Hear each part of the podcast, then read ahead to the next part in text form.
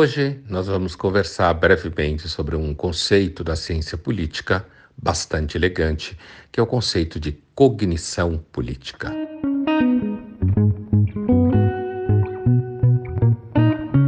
Esse conceito que foi posto na praça pela ciência política empírica, ou cética, ou como me disse o Mark Lilla aqui no Brasil em 2018, desencantada. É a ciência política que não pensa a priori as virtudes da democracia, ou seja lá de que regime for, mas pensa a priori acerca dos comportamentos dos eleitores e dos políticos profissionais, assim como também reflete acerca das relações institucionais.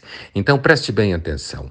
O conceito de cognição política brota de um solo cético, de um solo empírico, para dizer basicamente o seguinte: cognição política seria a nossa capacidade cognitiva de entender as variáveis que circulam pelo universo político. Eu vou repetir.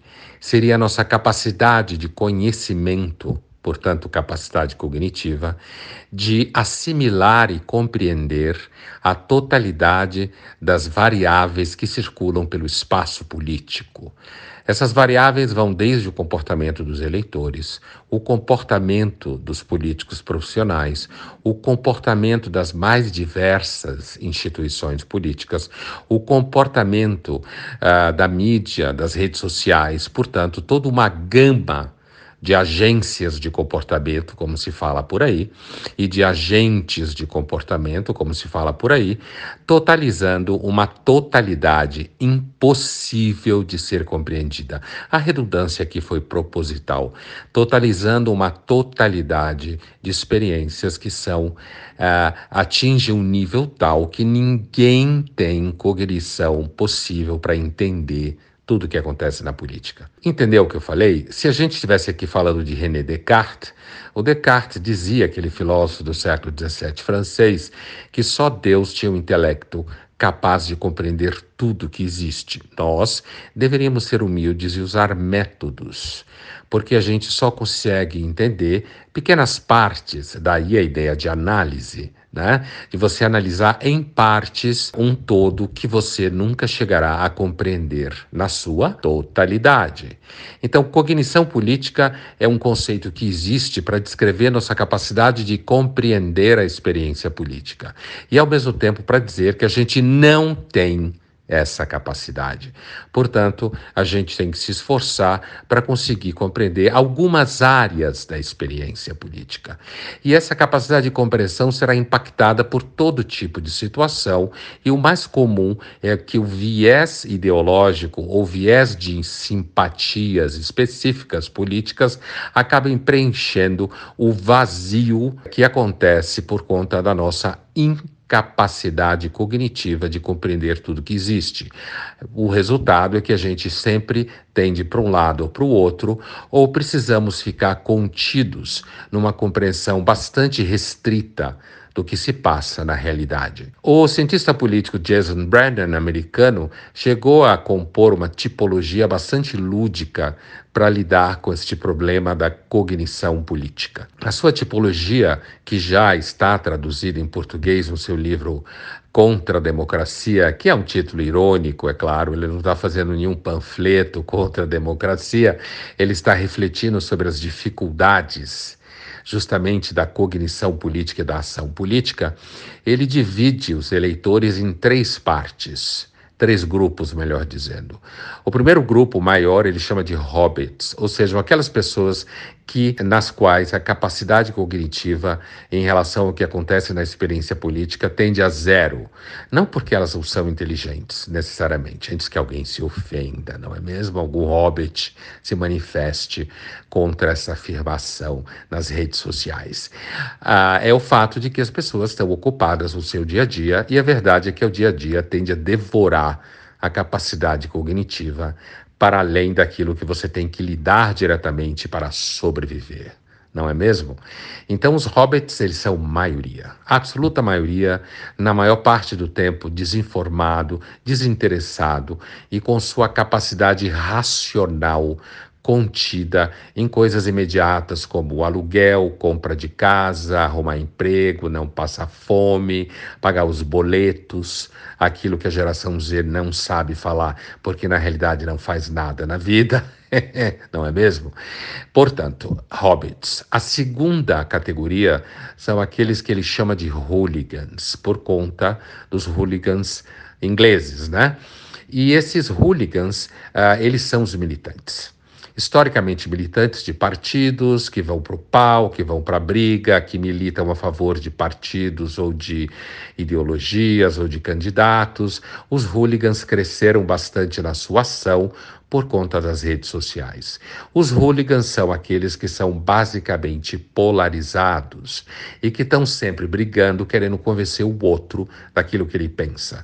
Uma das coisas interessantes em estudar a ciência política comportamental ou empírica ou cética ou desencantada, sendo aqui todos uh, de alguma forma sinônimos, é que a gente percebe e reconhece de uma vez por todas que ninguém discute política para atingir nenhuma consciência crítica. Você discute política para dar pau em quem pensa diferente de você. Não é mesmo? Confessemos, né? Hoje em dia é quase emocionante quando alguém é capaz de dizer alguma coisa que seja um pouco mais verdadeiro, além da marketagem generalizada que domina o espaço público. Portanto, os hooligans são aqueles que disputam os hobbits. Eles querem contaminar os hobbits, eles querem passar conteúdos objetivos e rápidos e bastante carregados de afeto para que as pessoas tenham adesão às plataformas dos hooligans A, hooligans B, hooligans C, D ou quantos grupos de hooligans você quiser. Então, os hooligans são aqueles que, de certa forma, impactam a opinião política ou a adesão eleitoral dos hobbits, que são disputados à tapa porque são a maioria absoluta. E, por último, tem a tipologia que o Brennan chama de Vulcan ou Vulcano, inspirado naquela série Star Trek.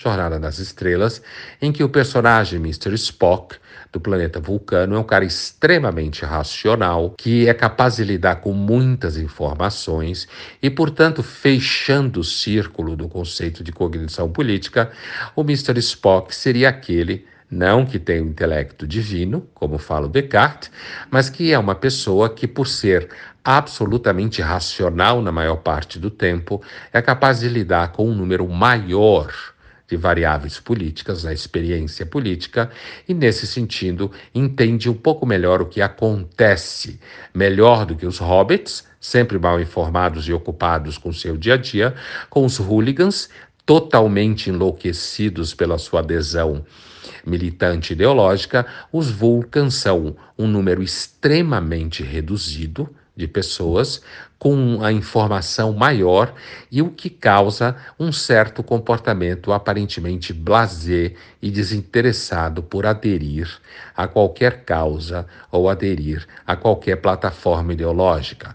Os Vulcans seriam idealmente, pessoas que teriam uma capacidade cognitiva um pouco maior. Como são muito poucos e, na verdade, desinteressados por paixões políticas, por tenderem a uma posição um tanto cética em relação às crenças políticas generalizadas, os Vulcans têm uma chance próxima de zero de impactar qualquer resultado eleitoral.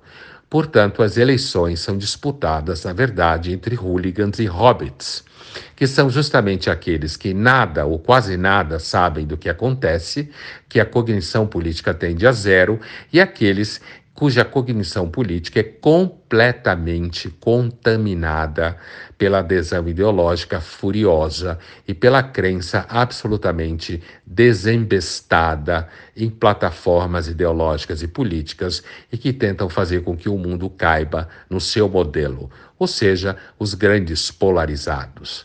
A cognição política é um conceito bastante elegante porque ele é bastante curto, digamos, duas palavras, ele é de fácil entendimento e, portanto, ele carrega aquilo que em filosofia se chama de elegância epistemológica. Né? Tem uma expressão que muita gente chique gosta que é Occam's Razor, navalha de Occam, aquele filósofo inglês do século XIV que foi, de certa forma, imortalizado na literatura mais aberta à população em geral por Humberto Eco, que transformou William of Ockham em William of Baskerville no livro Nome da Rosa. E William of Ockham dizia que quando você tiver algumas teorias, é melhor você sempre escolher a mais simples e a mais simples que conseguir explicar um número maior de fenômenos. No caso, a elegância epistemológica, como a gente fala em filosofia, significa um conceito, uma teoria que seja bastante simples e consiga nos ajudar a entender um espaço maior das experiências cognitivas. Portanto, o conceito de cognição política é um caso como esse.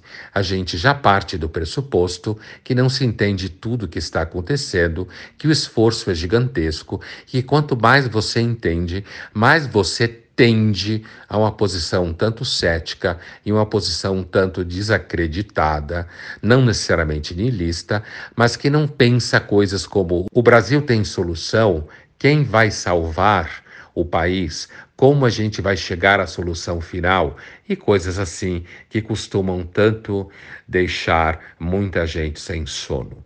Portanto, leve com você o conceito de cognição política e, a partir de agora, não perca tempo querendo saber se isso tem solução, se esse é legal, se o outro não é legal, e pe perceba que, para entender a experiência política, se exige muito tempo, muito trabalho, muita disciplina, e isso tudo que a gente sabe que é fundamental para se entender minimamente a realidade.